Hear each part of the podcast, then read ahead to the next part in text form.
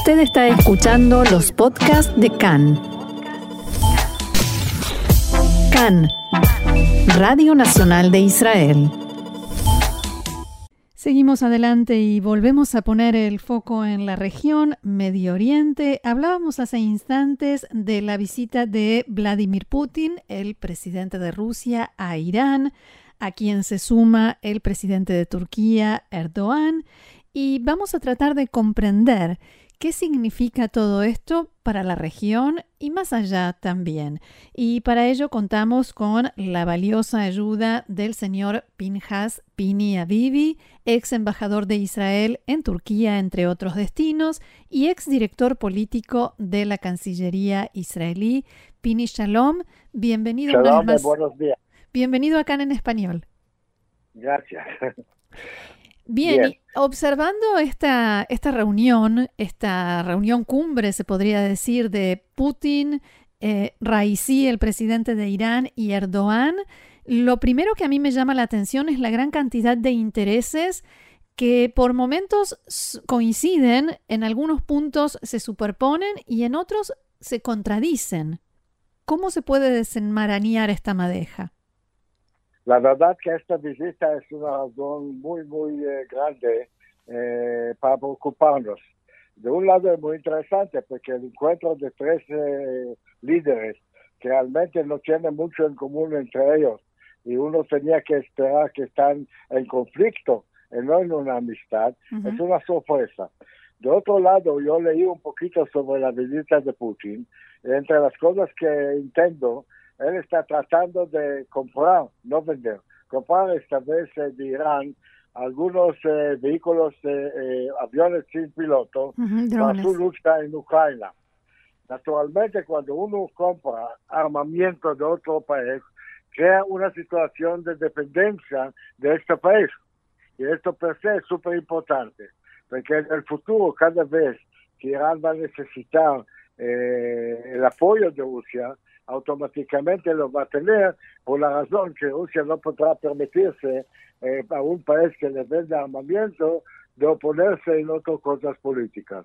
Entonces es súper interesante, al mismo tiempo súper peligroso, antes de todo para la paz en el mundo, no para Israel directamente. No solamente para Israel directamente.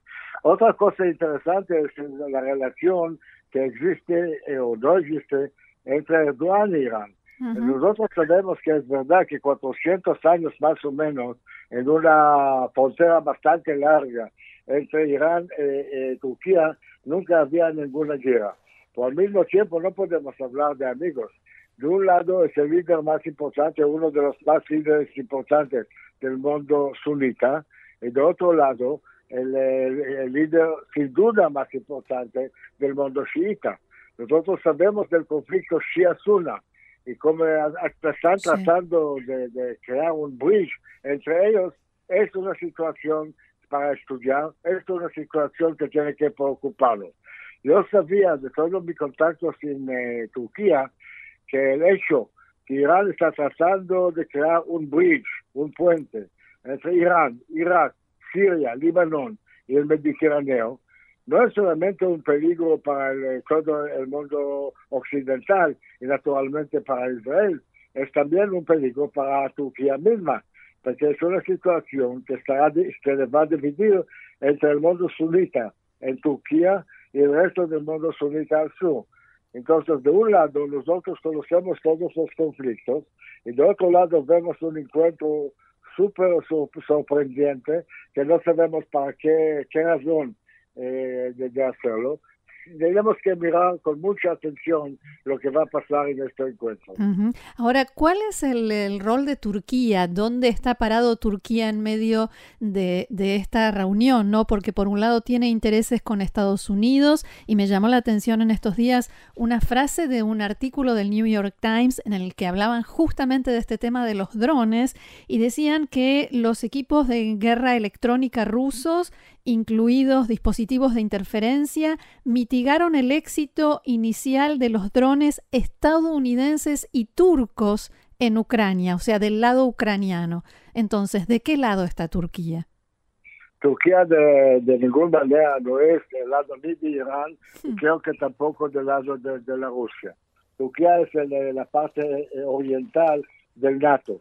Turquía es un país que de todo modo depende mucho de Europa, quería ser parte de Europa, no era posible, quiere mucho una relación buena con Estados Unidos y hasta ahora no funcionó.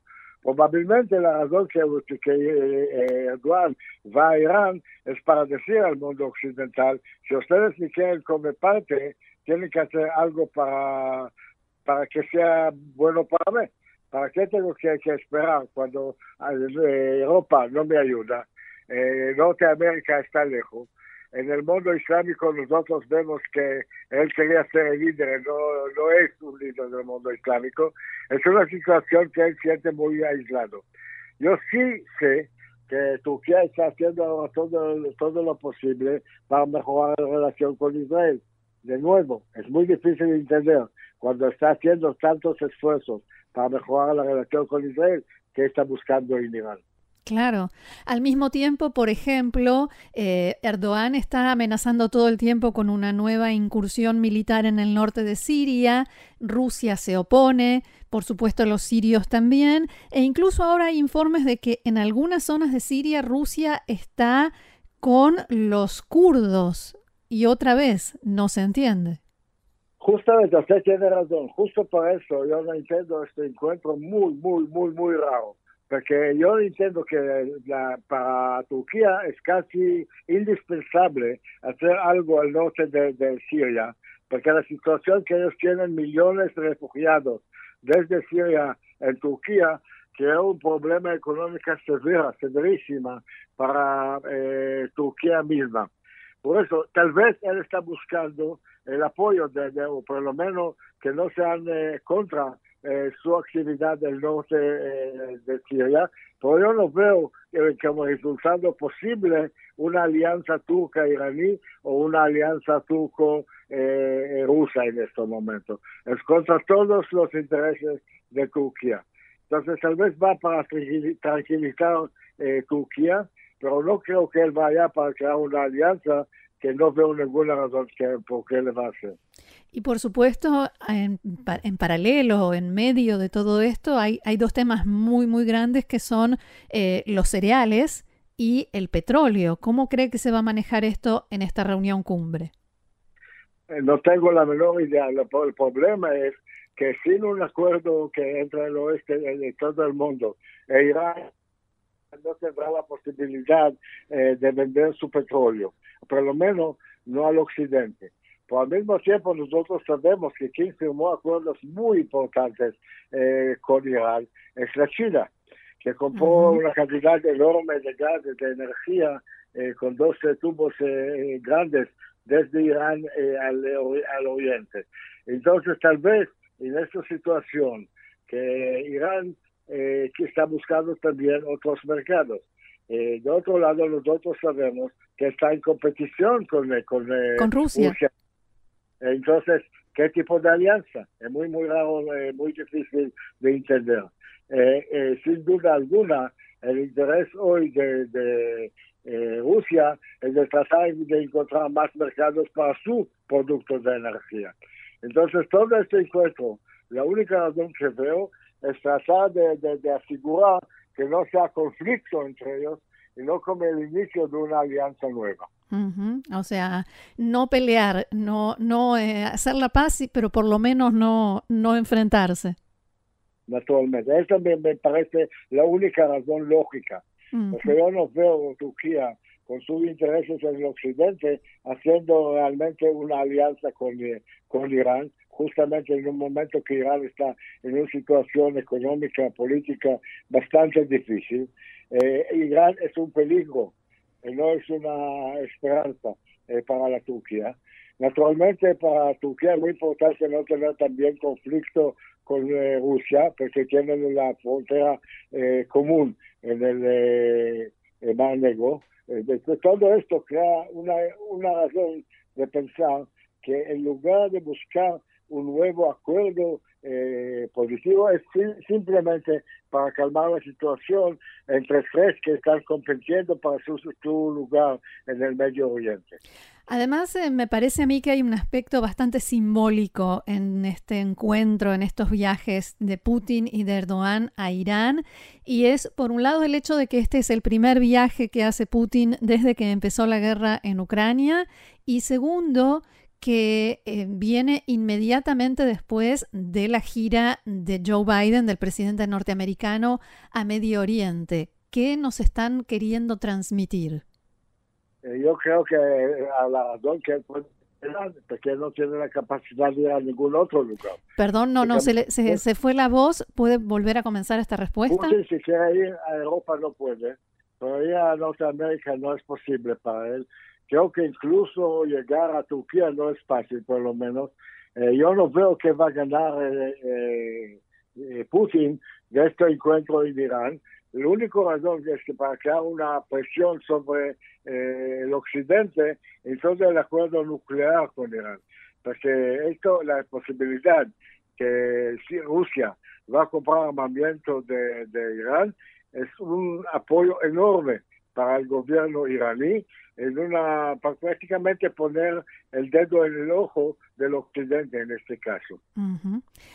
Eh, ¿Cree usted que este acercamiento, este encuentro entre Irán y Rusia puede afectar en alguna medida la libertad de movimiento de Israel en Siria y para frenar eh, el traslado de armas a Hezbollah en el Líbano?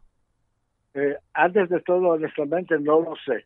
Pero si estoy hablando ahora que imagino que sea, yo no creo que se va a afectar. Israel puede actuar en Siria de una manera bastante libre. De otro lado, yo hablé antes de la posibilidad o la voluntad de Irán de que este puente Irán, Irak, Siria, Lebanon, Mediterráneo.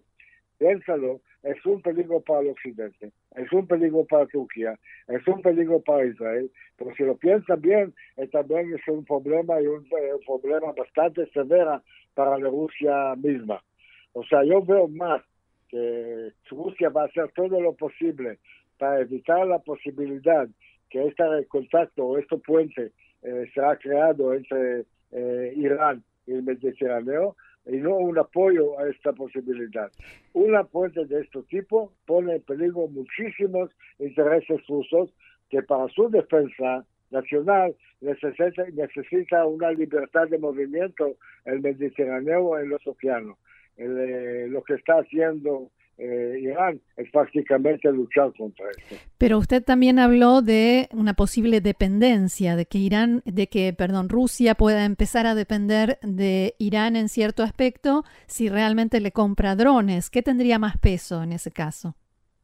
Yo, estoy muy preocupado de esto. El hecho todo el tiempo que Rusia vendió armamento a Irán era peligroso para los dos, pero por lo menos uno podría, podía entender la lógica, especialmente por razones económicos. De comprar de Irán armamento es una situación completamente nueva, bastante peligrosa eh, para el occidente en general, para Ucrania naturalmente, eh, yo lo veo como una cosa que realmente va a preocupar muchísimo a Norteamérica y Europa. Pero yo me refería a que quizás irán usando eso como una, una carta, digamos, demostración de fuerza. Irán podría presionar a Rusia para que limite a Israel. Eh, puede ser, pero Rusia es suficientemente grande para no, no, estar, mm. no estar en la situación que le van a decidir para ellos. Si uno conoce la política de Putin, él es el mismo como uno de, uno de los dos líderes más importantes del mundo. Yo le voy a contar una anécdota. En una conversación que yo tenía con el ministro de Relaciones años con el ministro de Relaciones Exteriores eh, de la Rusia, sobre la posibilidad que Irán eh, sea nuclear. Yo pregunté, ¿para ustedes no le importa que Irán sea un país nuclear? La respuesta fue muy simple, sí, naturalmente nos preocupa, sí, naturalmente vamos a hacer todo lo posible para evitarlo, pero al mismo tiempo no tenemos miedo de esa posibilidad, porque dos o tres bombas atómicas en manos de Irán, en cuando del lado nuestro hablamos de centenares de, bombas nucleares. Esto no pone en peligro eh, la, vida en Rusia realmente. Y de otro lado, eh, la situación actual es que si vamos a evitar la, actividad iraní, ¿quién va a ganar de esto en Norteamérica? No nosotros. Entonces, para Rusia es mantener un fuego eh, no muy grande, lento, en, en, el conflicto mundial con Irán, es una cosa positiva para su estrategia. Eh, creo que esta es una de las razones. Crear una situación que apoyan en algo a Irán, evitar la posibilidad que sea demasiado peligroso y no tener demasiada influencia en sus actividades porque son suficientemente fuertes para tomar sus decisiones solo. Muy bien, señor Pinjas Avivi, ex embajador de Israel en Turquía y ex director político de la Cancillería israelí. Muchísimas gracias por ayudarnos a aclarar todos estos conceptos y será hasta la próxima. Gracias. Muy buenos días.